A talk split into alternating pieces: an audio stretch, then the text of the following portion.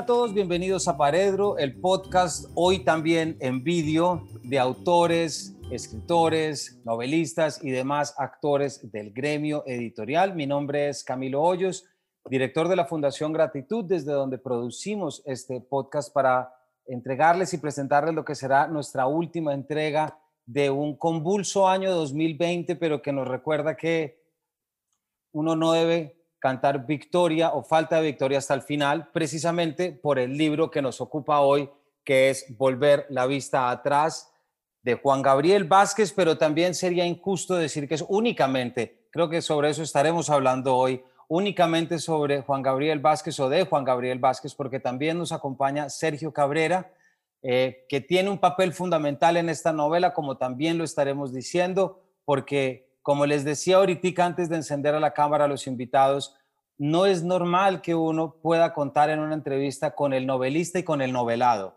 Eh, siempre el novelado toca rescatarlo de los archivos, cosa que también se hace en este caso. Toca imaginarse sus contornos, eh, pero en este caso es distinto y este es nuestro regalo también de Navidad para todos nuestros oyentes. Así que tengo que arrancar dándoles la bienvenida. Juan Gabriel, Sergio, muchas gracias por estarnos acompañando en este espacio. Ah, muchas gracias, Camilo. Un placer, como siempre. Bueno, quisiera arrancar, como nos gusta mucho arrancar en esta casa, que es arrancar por una cita, ¿cierto? Y en este caso, con esta idea tan bonita, ese verso de Machado de volver la vista atrás, pues quiero arrancar para que ustedes nos puedan explicar un poco qué es esto. Ahorita estábamos hablando con, con Juan Gabriel, esto que va a implicar a, traer esta novela, ¿no? ¿Qué es esto? ¿Es una novela? ¿Es una novela de ficción? ¿Es una novela de no ficción? Cuando hablamos de Sergio Cabrera, ese Sergio que aparece en el libro, ¿es el mismo Sergio que estamos mirando en este momento o no?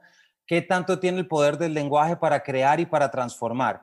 Así que quisiera arrancar por un pedacito que es la primera frase de la nota del autor.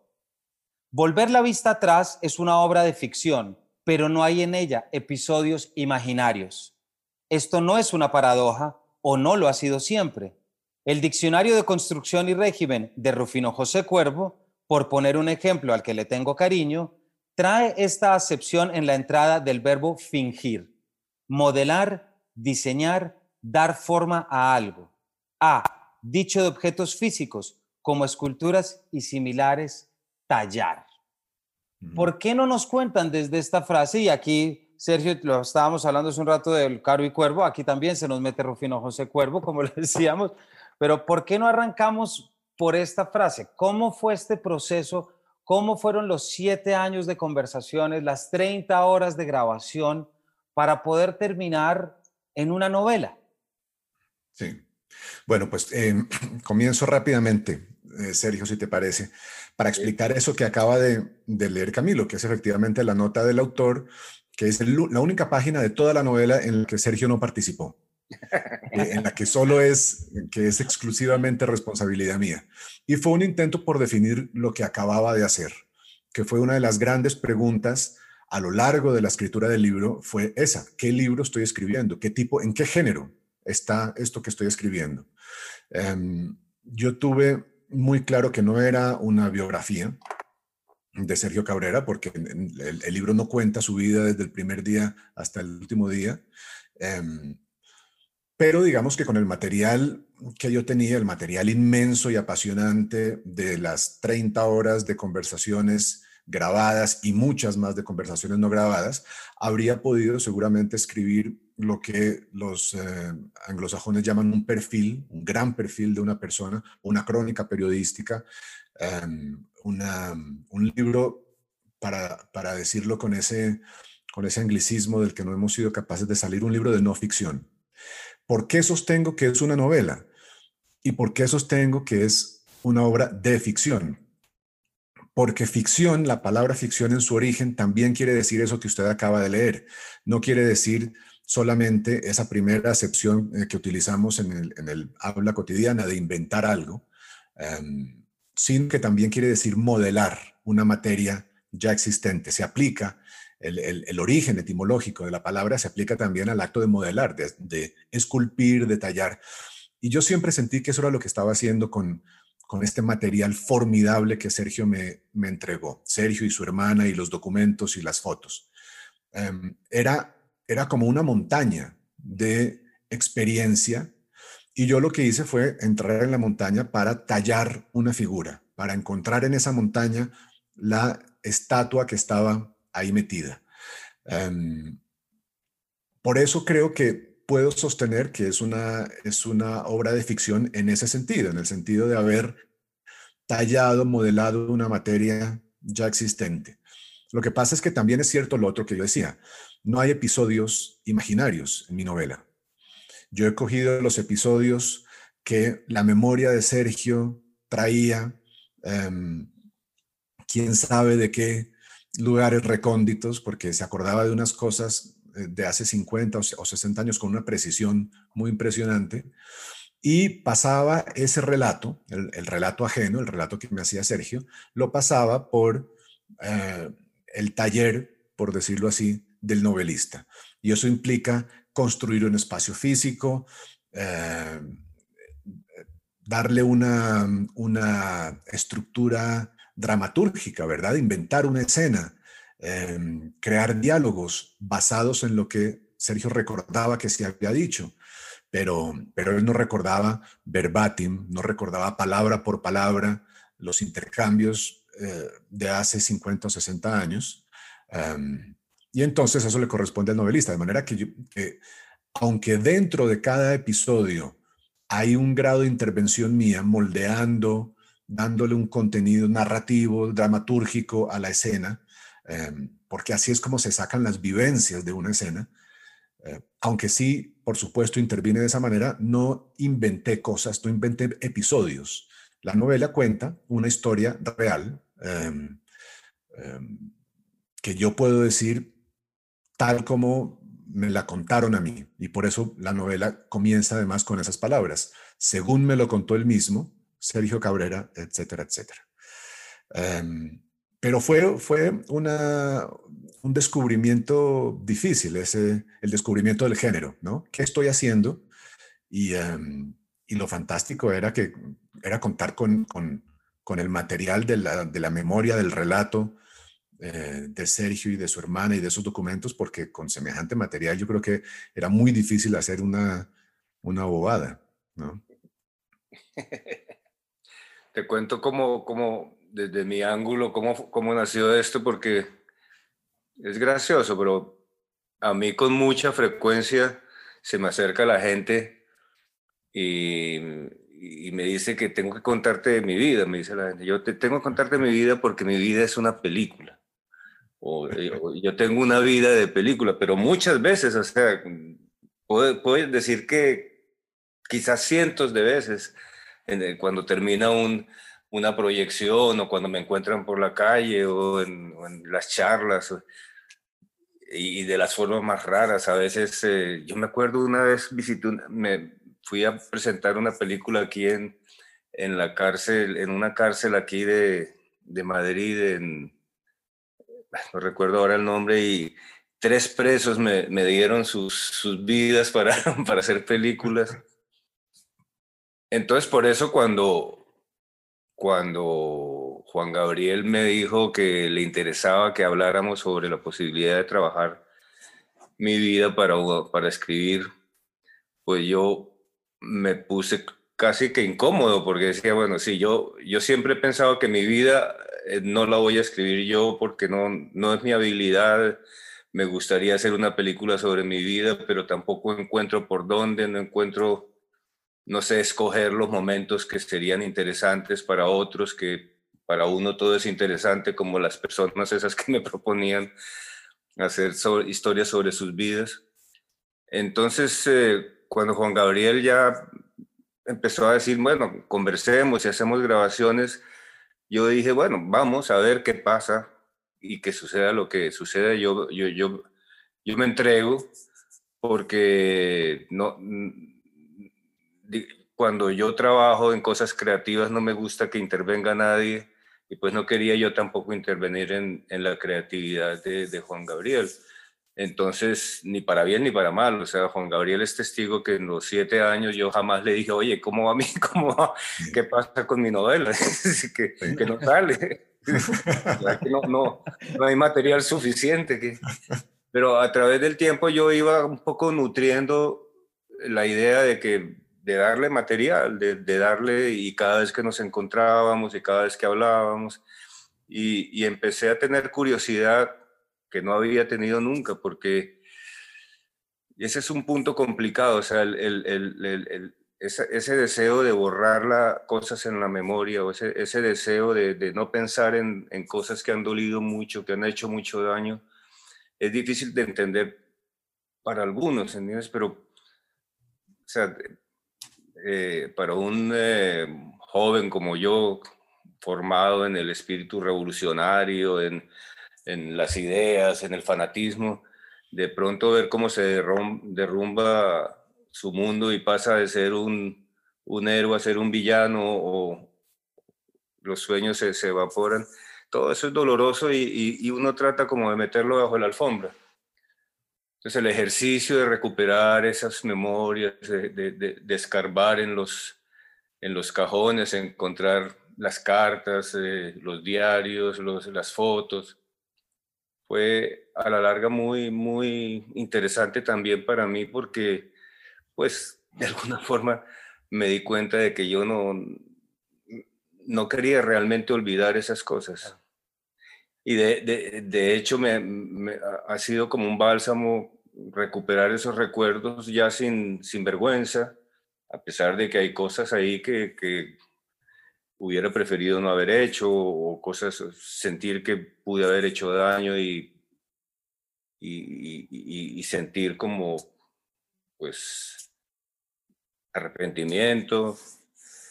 Pero todo, todo ese proceso ha sido muy, tanto para mí como para mi hermana, porque lo he hablado con ella, ha sido muy, muy, muy liberadora. Sí, des, descubrir que esa vida medio secreta, porque realmente ha sido medio secreta. Claro. De alguna forma es un bálsamo que me puede servir a mí, a mi hermana y a alguna gente que, que puede encontrar ahí cosas que les ayude a sobrellevar un poco sus, sus angustias, sus temores, sus ideas, sus sueños. Pues mira que la, hay, hay, un pedazo en la novela, Sergio, y gracias por tu respuesta, porque hay un pedazo en la novela en que cuando tú estás con tu hijo Raúl, Raúl en Barcelona en la retrospectiva y que de repente llamas a Marianela, tu hermana, y le dices, oiga, yo no vine a esto, yo no vine a recordar todo esto. O sea, ¿en qué momento la retrospectiva de mi obra se convierte en volver sobre los recuerdos de mi padre? Y ella te contesta y te dice, dímelo a mí que yo llevo toda la vida intentando olvidarlo, ¿cierto? Es ese primer contacto que se tiene con la memoria, pero también a través de algo que yo digo mucho y que también te lo quería preguntar, eh, es a través de contar las historias y cómo contar nuestras historias nos permite darle sentido a la experiencia. Es decir, es ese momento en que podemos ordenar. Hay un pedacito también en la nota del autor, porque es que me parece que esta nota del autor, a manera de complemento, es una pequeña pieza de, no a decir de teoría literaria, pero sí de una cantidad de elementos que dice Juan Gabriel. Me gusta la idea de interpretación, pues eso es lo que me vi haciendo más de una vez con los hechos de la vida de Sergio Cabrera. Mi labor de novelista frente al magma formidable de sus experiencias y las de su hermana consistió en darles a esos episodios un orden que fuera más allá del recuento biográfico, un orden capaz de sugerir o revelar significados que no son visibles en el simple inventario de los hechos, porque pertenecen a formas distintas del conocimiento. Sergio, ¿hubo algo a través de la memoria de, a, través de la memoria construida de Juan Gabriel? Y aquí Juan también sí ahorita nos dice, pero ¿hubo algo de tu vida, algo que hubiera ocurrido que hubiera cobrado sentido después de haberlo leído en la novela? ¿Hubo algo que tú no hubieras dado, hubieras visto? Porque yo creo que muchas veces, ¿y por qué te lo pregunto? Porque yo siento que la novela es ese gran aparato que nos ayuda a generar sentido sobre las zonas oscuras que no hemos entendido de la vida. Y yo así es como la leo. Y para mí una novela y un cuento o una creación ficcional siempre es la posibilidad de iluminar algo. En ese proceso de ficción, ¿cómo te viste tú enfrentado tanto a tu memoria pero también con ese Sergio Cabrera que es fruto de un novelista. Pues, yo le decía a Juan Gabriel cuando leí la novela que había sido una triple experiencia, o sea, leer como, como lector, leer como protagonista de la novela y leer al mismo tiempo como un director que sueña con hacer una historia sobre su vida. Entonces se mezclaban las, luchaban entre sí y se daban codazos los diferentes lectores. Pero para mí sí, de todo esto hay, hay algo que es muy, digamos, iluminador. yo eh, siento que detrás de, todo, detrás de esta historia se recuperan un poco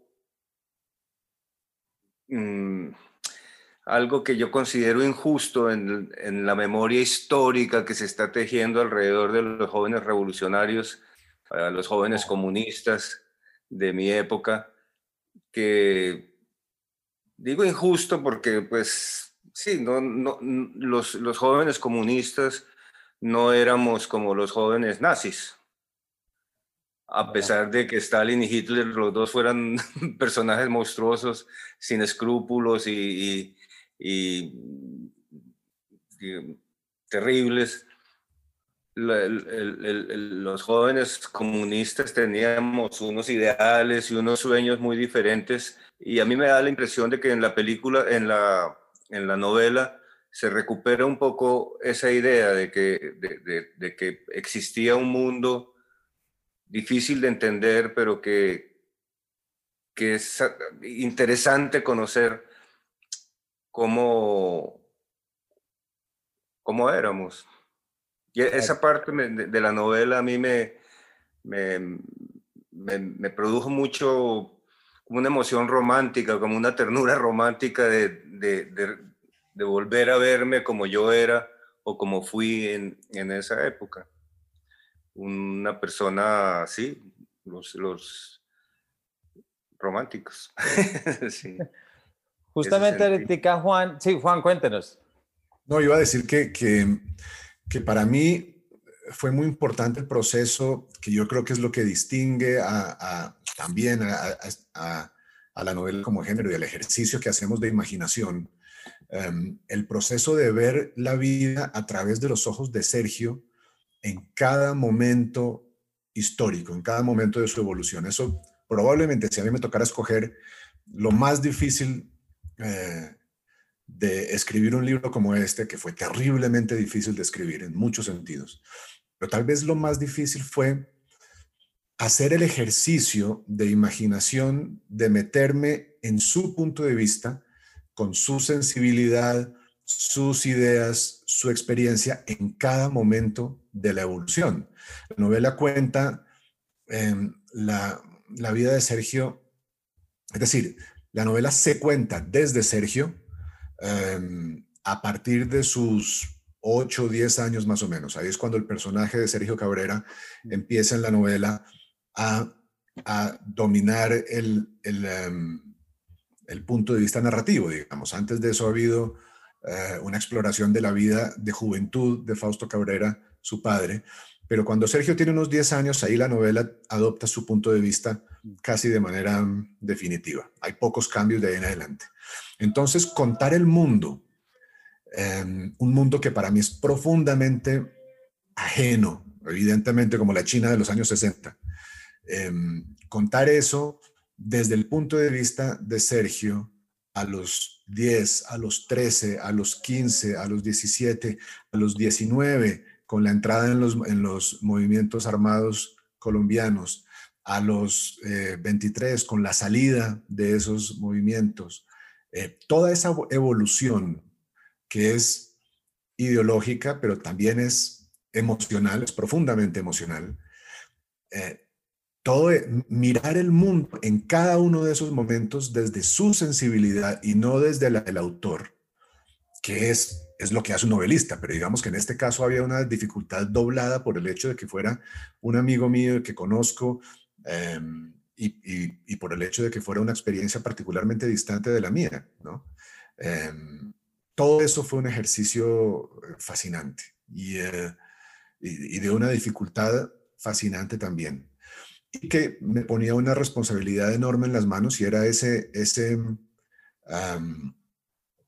esa, esa necesidad de precisión y de, y de honestidad y de escribir con la verdad del personaje, ¿no? Tratar de ver el mundo a través de los ojos del personaje que es Sergio y ser fiel a sus, a sus emociones y a su, y a su eh, bueno, a lo que se veía desde su, desde su mirada en cada momento de su vida. Eso fue terriblemente difícil y muy interesante.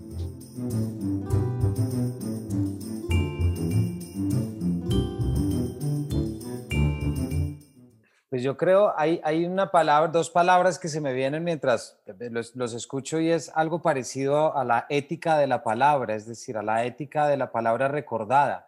Es decir, es aquello que es ese compromiso, no solo por amistad, porque aquí hay una amistad muy grande, yo lo sé, pero también hay, Sergio, un torbellino de la historia. Es decir, cuando uno hace un recuento de la manera de momentos históricos que pasaron por tu vida, pues arrancamos desde los bombardeos italianos en Barcelona y terminamos en Dabeiba. Me explico, es decir, hay, hay, tanta cosa que se teje y tanto que se entreteje, pero antes de meterme con ese tema de la historia, que yo sé que también en la casa de, de, esa casa novelesca de Juan es siempre un tema fundamental, es decir, cómo la historia nacional afecta a las historias íntimas y particulares.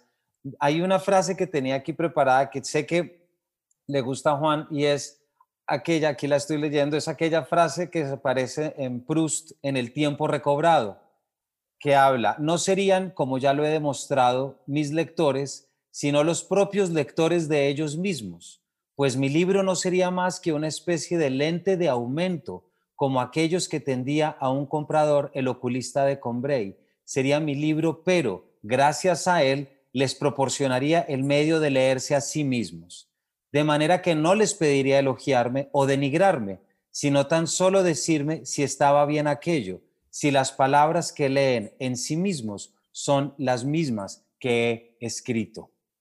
Creo que ahí hay un componente un poco, Juan, de cómo afronta uno la manera de llegar a la historia a través de esta ética que es siempre pensar en el otro para construir incluso un momento histórico.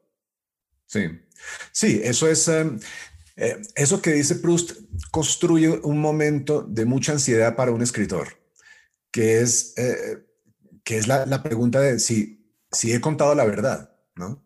He dicho la verdad, uno se pregunta siempre. No estamos hablando de la verdad fáctica, de, la verdad histórica, sino de una verdad humana. Y eso es lo que entonces, em, en, en la frase de Proust, uno, yo haría hoy el ejercicio de, decirle a Sergio, esas palabras que tú tienes adentro, ¿no? Con las cuales explicarías tu vida, ¿se parecen a las palabras que usé yo? Esa es la, pregunta, ¿no? Em, y Sergio, ¿tú qué dirías frente a esa pregunta? Que sí, que sí. sí ¿Te parece?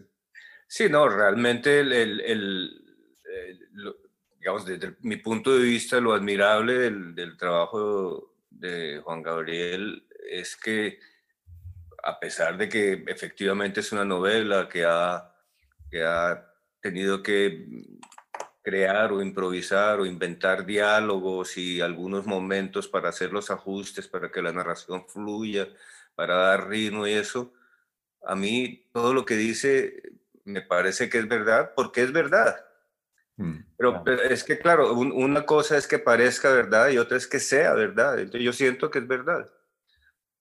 E, es, mm, no hay, bueno, de hecho, eh, antes, antes de, de, la versión final, yo leí el, el, la novela pues en, todavía en un borrador, que no, no sé exactamente cuánto ha cambiado del, del borrador al a la versión final y, pues yo lo leí con mucho cuidado para hacer notas y precisiones y, y anotaciones que eran tan pequeñas, o sea, finalmente eran sí varias páginas de notas, pero eran sobre cosas tan pequeñas que casi podría decir que reconstruyó con precisión como si tuviera un video ahí pudiera escoger lo que se decía, sí.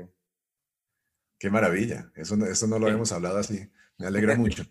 Em, ese fue un, un, gran momento, Camilo, el momento en que yo le mandé a Sergio mi, mi, mi manuscrito, la, el primer, la primera versión terminada de la novela. Eh, yo nunca he sentido tanta angustia en toda mi vida de escritor como en ese momento. Porque la idea de que a uno su personaje principal le pueda decir no me gusta tu libro es, es como para, para, ¿no? para considerar eh, el abandono de la profesión. Em, y lo que hizo Sergio, que fue maravilloso, fue leerla con... Yo, yo solo puedo imaginar el ejercicio, Sergio, de leer, de leer tu vida por primera vez, que tenía que ser muy comprometedor em, emocionalmente, pero al mismo tiempo con una parte de la cabeza tener la lucidez de decir, este personaje no, no fue así, hubo un ajuste que Sergio hizo, el personaje de su madre, que yo había interpretado, para usar esa palabra de que digo antes, había interpretado no del todo correctamente, eh, por varias razones que son muy interesantes, pero, pero, eh, pero ella, que tan importante fue en la vida de, Sergio y Marianela, em, es, es, el personaje sobre el que hablamos menos. Eh, y eso es un testimonio también de, de, de lo de lo, eh, lo pacífica, lo, lo, lo, cordial que era esa relación, ¿no? Em, de Fausto, el padre de Sergio, hablamos más porque la relación con él era más tensa, eh, por lo tanto más interesante, ¿no? Pero, pero más tensa y más difícil, y eso da más, más, más, um, formula más preguntas y crea más material. Pero entonces hubo eh, esa corrección de, de mi interpretación y luego otras, otras correcciones que, hizo Sergio. Yo decía en una entrevista en estos días que eh, para mí la novela, escribir la novela había sido también un ejercicio de responsabilidad muy grande y por lo tanto entonces desde el principio la regla del juego era que yo iba a escribir y que les iba a dar, le iba a dar a Sergio derecho de veto. Y así le entregué la novela, tú tienes derecho de veto total. Y Sergio no lo usó nunca, lo cual a mí me parecía por un lado, em, un, testimonio de su, de su franqueza, de su, de, su, ¿no? de su transparencia, de su coherencia, em, pero también un testimonio de que mi interpretación había, se había acercado a la verdad em, y eso era, pues era motivo de satisfacción también. Pues pienso, uno, a uno le enseñan desde muy temprano en, en, las clases de literatura que hay algo que se llama el pacto entre narrador y lector o autor-lector, que es ese pacto en el que se establece y uno dice, listo, estoy dentro de una novela. Pero es difícil, o no, pues ya no, después de esto, pensar en el pacto de nuevo entre el novelado y el novelista, entre el novelado y el novelador. ¿Cómo se llegan a esos pactos? Es decir, ¿cómo se concentra uno? ¿Cómo? Porque recupero una palabra de Leila, un, ejemplo de Leila, y es cuando García Márquez entrevista al náufrago y de repente lo hace revivir. Eh, hay unos episodios, Sergio, específicamente el episodio del profesor de dibujo, por ejemplo, en el que uno después de leerlo dice, pucha, ¿cómo habrá sido para Sergio volver a traer esto, pero también para Juan Gabriel saber y reconocer que aquí hay algo muy importante que se tiene que decir y que se tiene que poner en estos términos? ¿Cómo se concilia la tensión narrativa, porque no deja de ser una novela, pero ese también tejido de memoria que se está produciendo. Hay algo que me interesa mucho y que también quería preguntarlos y es preguntarles, no sé si sobre que ahorita quieren decir algo sobre esto que acabo de decir, pero, pero hay una parte de archivo, Sergio, de la, de la novela que es asombroso, es decir, las fotografías de esas primeras fotos que tomas con la, con la primera cámara de tus padres ensayando pero hay una que a mí se me quedó, digámoslo, en mi memoria, que es esta, que es la que quiero traer. Sí. Que es un joven Sergio leyendo en el hotel. Em, bueno, aquí no tengo la, el, libro exacto porque está Así se templó el acero, una novela de Nikolai Ostrovsky. Y es este momento en el que estás leyendo la novela y tu hermana te dice, estás leyendo mucho, ¿no? estás muy metido en el mundo de la ficción, cosa que me recordó también una página muy bonita de Patria, de Aramburu, que es cuando un hermano le critica al otro y le dice, a ver, deja de leer tanto porque es que la realidad se cambia en la calle, ¿cierto? La realidad se cambia afuera. Entonces el hermano muy disciplinado como que lee hasta la página tal, va, grita, protesta y luego a las nueve y media está otra vez continuando la novela. Pero quisiera que nos contaras del archivo, pero también otro elemento que a mí me parece importante y es la labor que cumplen también esos textos dentro de la novela y Juan cómo los entendió. Me refiero a la carta de 12 páginas de tu padre, que se convierte como en una especie de, de recurso emocional, pero también técnico de cómo debo vivir la vida en China con mi hermana. Eh, también esas páginas de Marianela, la monja de la revolución que la llaman, que es de un imitatio Christi y es de un carácter místico, pero algo que ya un profesor te lo dijo a ti en la novela, sustituyendo la figura de Mao o de la revolución por la figura de Dios. Si me explico que son esos elementos escritos que también, pues, recuperan una cantidad de cosas. Entonces, si nos pueden hablar un poquito de cómo entró a jugar ese archivo, cómo, cómo funcionó, cómo fue para ti guardar estas cosas, Sergio, y de repente sacarlas de algún cajón, porque evidentemente le ponen un componente a la novela increíble. A mí me recordó otro y era Cortázar en el 73 escribiendo el libro de Manuel, que lo que él hacía para poder convencer más a sus lectores de la novela que se estaba inventando era poner notas de periódicos sobre sucesos reales. Entonces él intentaba mezclar la nota periodística real con el suceso de la ficción. Aquí ya no hay tal cosa, aquí ya es realidad. Mm, y es que eh, no, no, recuerdo muy bien cómo, cómo fue el proceso en que fueron saliendo esos archivos y documentos porque la, la novela, inicialmente, eh, lo primero que yo leí de la novela era otra novela. era otra novela que, que, que, era una conversación que teníamos Juan Gabriel y yo en, en, La Habana, en Cuba, en medio de un festival de cine. Y pues eh, de eso solo alcancé a leer dos capítulos.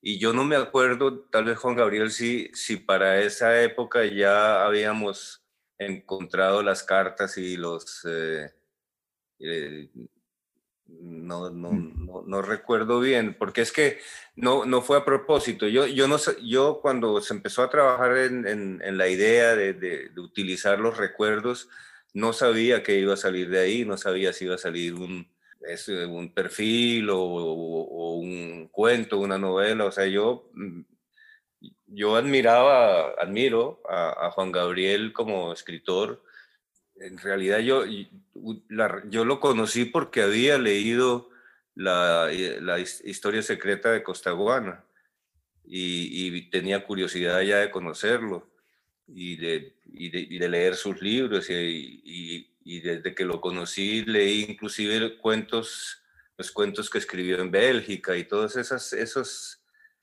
Entonces la idea de que él manejara estos recuerdos a mí me parecía atractiva y, y estaba dispuesto, digamos, a colaborar en, todo lo que pudiera. Y a medida que, fuimos avanzando, yo fui encontrando cosas que ni siquiera sabía si eran útiles. Yo me acuerdo cuando le mandé la carta de, de, de mi padre, le dije, mira, encontré esta carta que me parece que puede ser interesante, te la mando, así se va, pero sin saber si eso mm, iba a servir para algo, pues ah. que iba a servir para conocer un poco cómo era la relación de mi padre con nosotros, pero no necesariamente que fuera a ser útil como material para la novela. Las fotos, por ejemplo, eh, las fotos ya muy avanzado el, proyecto, eh, eh, cuando Juan Gabriel me preguntaba por cosas, pues yo me acordaba de que existían muy pocas fotos, porque la mayoría de las fotos nuestras de, la, de China se las, se las decomisó el ejército cuando detuvieron a mi madre. Y entonces solo, solo quedaron las fotos que le habíamos mandado a la familia, que tenían algunos amigos, pero digamos que el, el depósito fotográfico de la familia desapareció totalmente, porque había inclusive cortometrajes míos, había, había rodajes porque en, esa época teníamos una camarita de 8 milímetros y rodábamos cosas, pero todo eso desapareció. Entonces yo empecé a buscar y a encontrar fotos y para ilustrarle un poco la situación le decía, mira, hay una foto de, de, aquella, de aquel momento, hay una foto y de pronto Juan Gabriel me dijo, oye, qué interesante ver, ver los personajes. Y se le salieron los ojos a Juan, más o menos. Pero fue hasta el último momento que yo me enteré que esas fotos se iban a utilizar, ¿no? Porque pues no es normal que en una novela, inclusive me acuerdo que le pregunté a Juan Gabriel, oye, si se pueden poner fotos en, en, en el papel en que se imprimen los libros, y me dijo, sí, sí, yo lo, yo lo he hecho. Y dije, bueno, pues sí, ahí me acordé que en las... Eh, en, en la forma de las ruinas hay hay fotos y eso, pero digamos que nunca fue la idea de que hicieran parte de la novela. De hecho, yo no he visto el libro con las fotos, ni he visto la, la, el prólogo ese del que me habla, yo solo he visto el borrador. no, pues ya verás, Sergio, es pues buenísimo.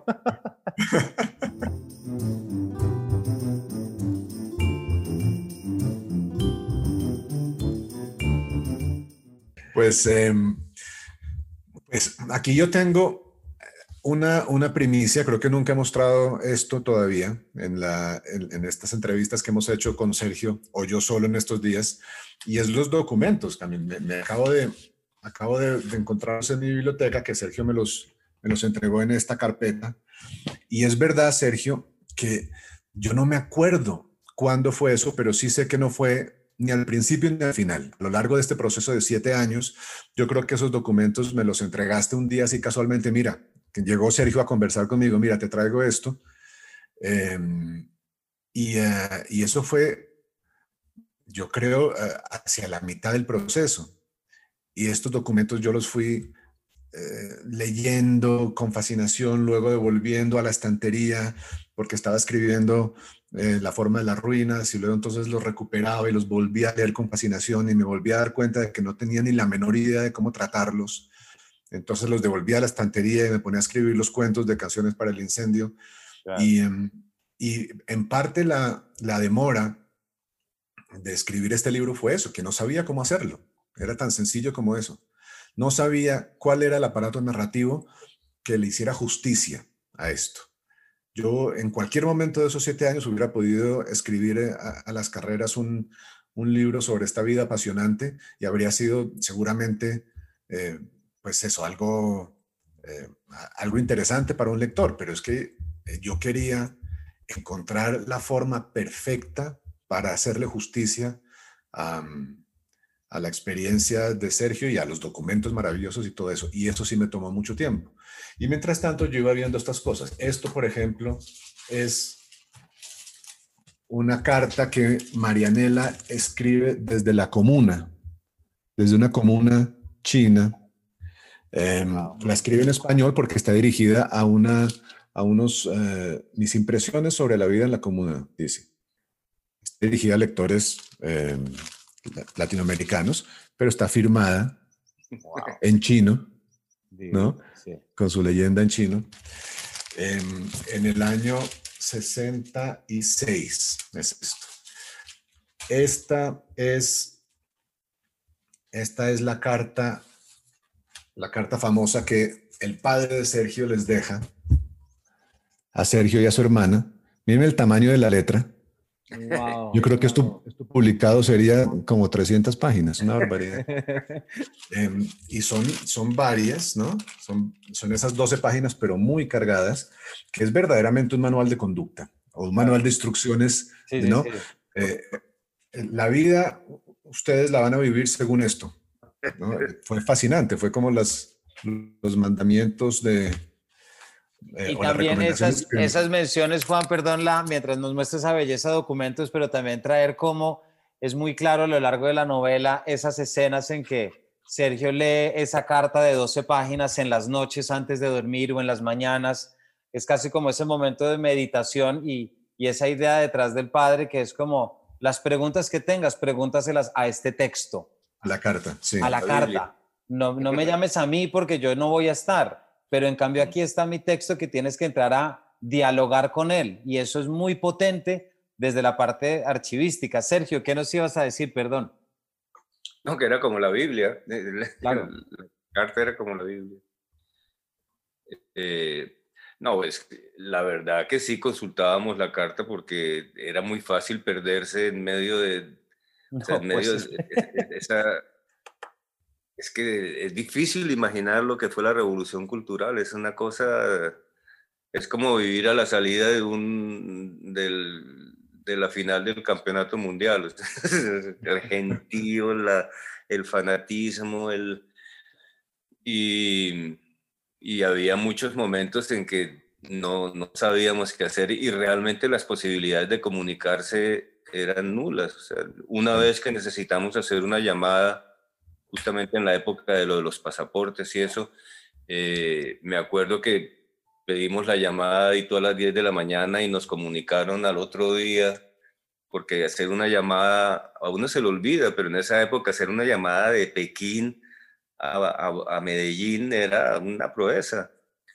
y no había internet, no había, es más, ni siquiera las cartas normales funcionaban, entonces teníamos que, era como la época del virreinato, ¿no? Donde, donde, donde mandaban las instrucciones desde España y en barco.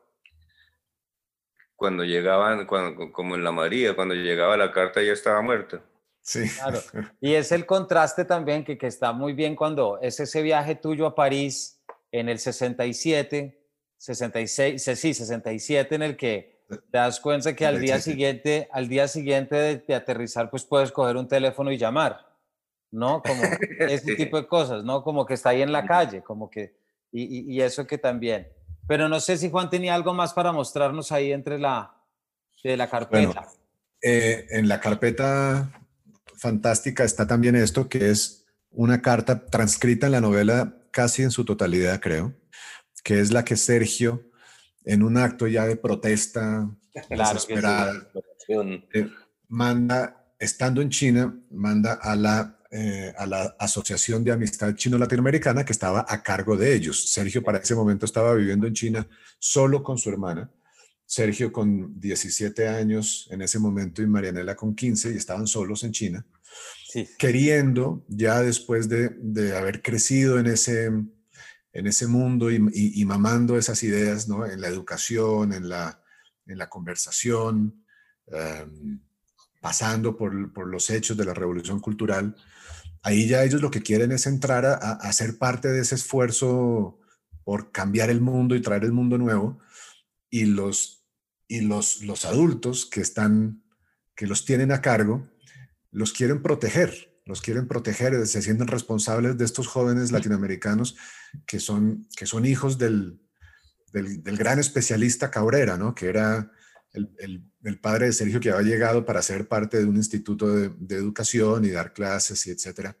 Em, era un hombre muy respetado en el teatro y y entonces a ellos los protegían. Y Sergio escribe esta carta desesperada diciendo, no, no, nosotros queremos ir al, al, mundo real, queremos, déjennos hacer parte del mundo real que queremos, queremos colaborar con el esfuerzo de, ¿no? De, página, 200, página 238, exactamente.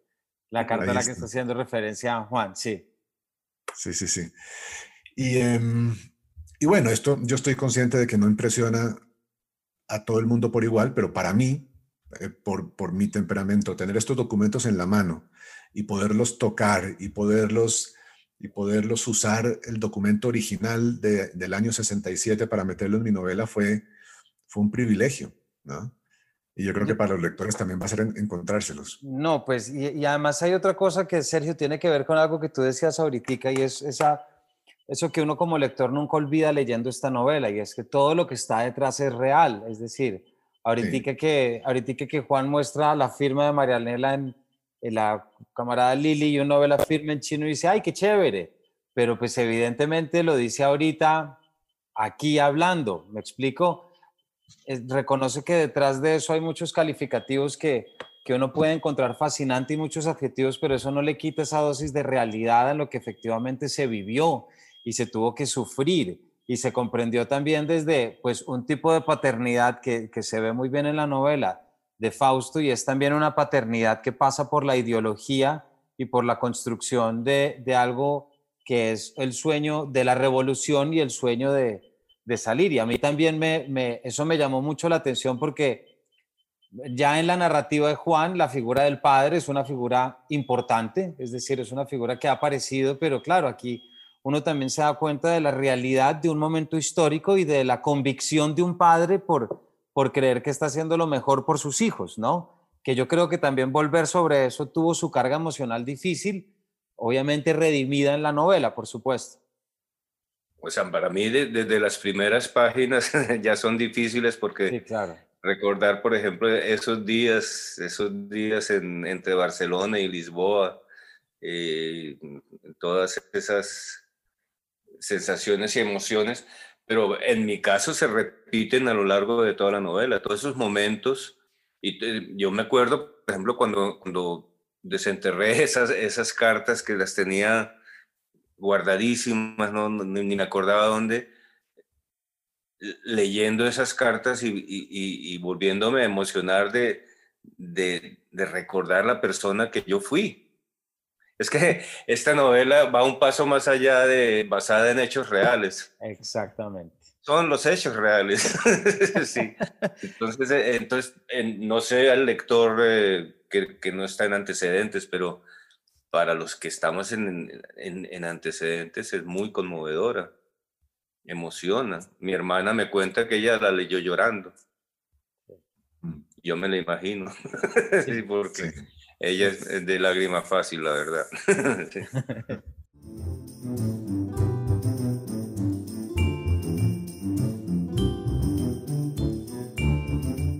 Para, para, ir ya cerrando, que el tiempo pasa, hay otro elemento que quisiera también preguntarles, que tiene que ver también con esto, Sergio, que nos dices que es más allá de basado en eventos reales porque son, y es, y es ese componente también eh, coyuntural en el que es leer la novela al final del 2020, luego de la pandemia, que se menciona también en la nota del autor, es decir, un mecanismo para Juan para superar lo que fue la tensión de esto y que se enclaustró, digamos, escribirla por esto que nos pasó a todos. Pero también fíjate que leyéndola, Sergio, me enfrenté muchas veces a esa noticia que al escritor cubano Carlos Manuel Álvarez lo estaban deteniendo, por ejemplo, por formar parte en Cuba, en La Habana, de la huelga de San Isidro Em, y por supuesto, al final, lo que es también esa inclusión de, los, de las negociaciones de paz, ¿cierto? Y que también aparecen cuando se habla del estreno y de esa entrevista dura y ese foro duro que tienes con Golpe de Estadio, con la presentación de Golpe de Estadio, ¿cierto? Eh, eh, para que los oyentes también sepan, esta no es solo una novela que se remite a los años de China, sino que a mí me parece que en esa medida toca unas narrativas muy actuales también, muy, de que estamos viviendo ahora el resultado, los coletazos de, de muchos sueños de entonces. Quisiera preguntarte o preguntarles o que charláramos, ¿esto cambió de alguna manera esa relación o esa manera de entender la memoria del país de pronto? porque eh, de entre el fanatismo que vemos en todas las calles aquí, ese fanatismo que leemos eh, sobre Mao es un fanatismo que también vemos aquí por otros personajes políticos, ¿no? Ese mesianismo, no sé, a mí me botó muchos elementos de realidad y me permitió relacionarme con situaciones actuales y poder verlas desde otra perspectiva. No sé si eso les pasó a ustedes también. Bueno, yo, si me, si me permite, Sergio, em, a, mí me... En algún momento de la escritura de la novela yo, yo pensé que iba a contar una vida que se terminaba en el, en el año 72, em, cuando, cuando Sergio y su hermana dejan las armas, después de un largo proceso, eh, bueno, no tan largo en realidad, pero ese era, ese el final de la novela en el año 72. Y era el final de una historia que había comenzado en mis proyectos en el año 39, que es cuando Fausto Cabrera sale exiliado de la España que está perdiendo la guerra civil, la España republicana que está perdiendo la guerra civil. esto era el tema de las conversaciones con Sergio, pero al lado de estas conversaciones teníamos otras que eran más personales, más de amistad, eh, desperdigadas a lo largo de los años. Y en esas otras conversaciones paralelas que no tenían como objetivo acabar en la novela, yo me iba dando cuenta de que surgía otra cosa, de que surgía algo eh, muy interesante, que era el momento, los días de octubre de 2016 en que, eh, en que a Sergio, eh, en, en mi lectura de lo que yo estaba viendo, de la vida de un amigo, em, eh, en muy pocos días parecía que todo se le estaba cayendo. En muy pocos días de octubre de 2016 murió Fausto Cabrera. Em, Sergio pasaba por un momento de crisis en su matrimonio y el plebiscito se había perdido. Y, em, esto es una, una crisis que para mí que, que he defendido eh, siempre el proceso de paz, los acuerdos del, del Teatro Colón, que he defendido a la gente que los intenta aplicar contra viento y marea, pues yo ese momento de desequilibrio lo reconocí muy bien, ¿no? Ese, ese día cuando nos despertamos con la sensación de, eh, nos ha pasado algo grave, aquí ha pasado algo grave, nos ha pasado algo grave como país. Eh, y que se le reuniera Sergio con las dos otras crisis personales, a mí me pareció que ese momento era, era el, el era el, el tiempo presente de la novela, que eso lo tenía que meter en la novela, em, un momento de crisis muy importante para una persona de carne y hueso que es Sergio Cabrera, y utilizar ese momento para desde ahí ir al pasado y contar la otra novela, la que yo ya quería contar. Entonces ahí fue cuando empecé a decirle a Sergio, pienso que esta es la estructura. ¿Estás de acuerdo con hablar un poco más de esto? Um, y de ahí salió entonces los episodios de la retrospectiva real que le hacen a Sergio, los episodios que cuentan ese momento real de conflicto, porque se acaba de perder el plebiscito, porque el, matrimonio pasa por un momento difícil, porque Fausto se acaba de morir, y a partir de ahí entonces volver atrás y recordar el resto de la novela. Eh, con lo cual quiero decir que nada de esto es, es tampoco inventado ni adornado, sino que pasa por, ¿no? por, por, eh, por el momento en que yo encontré ese patrón en su experiencia y él estuvo de acuerdo en, dejarme profundizar en ella. Mm. Sergio, no sé si hay algo que nos quieras contar de esa, de, esa manera, como también de entender la parte histórica del país, de pronto. Tú que viviste también desde cargos políticos y también con toda la... Y pues también como director de cine, por supuesto, responsable de, mostrarnos muchas cosas nuestras. El, el ejercicio de que exista el, de que exista esta narración a mí me parece interesante justamente por lo, lo, que acabas de decir. O sea, yo siento que vivimos en un país con poca memoria, muy olvidadizo, se, perdona, se perdonan mucho los defectos los errores, los delitos, pero hay poca memoria para, para las virtudes. Y de, de, de hecho, mm, que hablaba yo el otro día con Juan Gabriel, o sea, yo, si, si el libro sirve para de alguna forma hacer mm, bajar el nivel de polarización y de fanatismo que hay en el país, pues ya hemos logrado algo. O sea, el, eh, yo me acuerdo una, una frase de un personaje del nombre de la rosa que, que, le, que le dice, dice que hay que tener mucho miedo a los fanáticos y a, a, quienes dicen poseer la verdad, porque con mucha frecuencia esa gente quiere que mueran con ellos y muchas veces en vez de ellos. y ese es un poco el mundo en que vivimos nosotros, ¿no? Entonces, e, e, este mundo colombiano necesita de verdad mm, mecanismos de reflexión y en ese sentido, pues yo sé que una novela no le puede cambiar la vida a nadie, tampoco una película, ni muchas, pero estamos haciendo nuestro trabajo. O sea, yo, yo sigo pensando en que, en que el mundo tiene que cambiar, ¿no? no como soñaba en aquella época, que uno se acostaba pensando que de pronto tenía que levantarse temprano porque de pronto la revolución triunfaba sin que uno estuviera despierto ya no, no, no, no vamos a esas velocidades, pero yo creo que sí hay que insistir en la idea de, de, lanzar retos a la imaginación, de, de, que la gente enfrente sus problemas, que sea creativa, que, en ese sentido la importancia de la literatura y el arte, bueno, y el cine es, muy, muy grande, siempre lo he defendido y creo que, este libro es también un, un aporte a eso. Y, estoy de acuerdo con Juan Gabriel, era muy importante situar el, libro en, el mundo moderno, pues en el mundo contemporáneo, el actual, porque si no, podría parecer que todo eso pasó y, no tuvo consecuencias, y sí ha tenido consecuencias. Todo eso que ha pasado ha tenido consecuencias en mí, en mi hermana, pero también en toda la sociedad que nos rodea, especialmente en Colombia. Sí, y también ese objetivo que nos mencionabas, que es la posibilidad que otros se lean en ti, ¿verdad? Así como Juan leyó en ti para escribir la novela y que otros que están leyendo también lean a través de su experiencia. Bueno, muchas gracias a los dos por habernos acompañado en este fantástico espacio. Creo que cubrimos mucho más de lo que yo me imaginaba. A nuestros oyentes y quienes nos estén viendo, pues ya saben qué libro comprar de regalo de Navidad, por supuesto, volver la vista atrás eh, me resta decir a manera de cierre, Sergio, que hiciste algo también sorprendente con tu historia, que fue por primera vez hacer que los narradores de Juan Gabriel se quedaran callados y se ciñeran a la historia, cosa que no es fácil después de haberlo leído.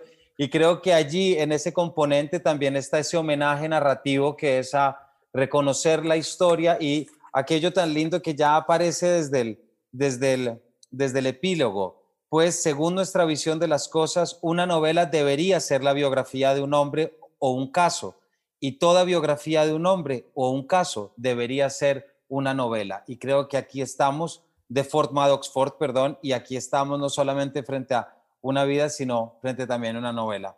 Así que, Sergio, muchas gracias por habernos acompañado. Juan Gabriel, muchísimas gracias por haber participado en este paredro. Este es un increíble regalo de Navidad y creo que no hay mejor forma de cerrar un año tan difícil como este, no solamente leyendo, sino escuchándolos a ustedes dos.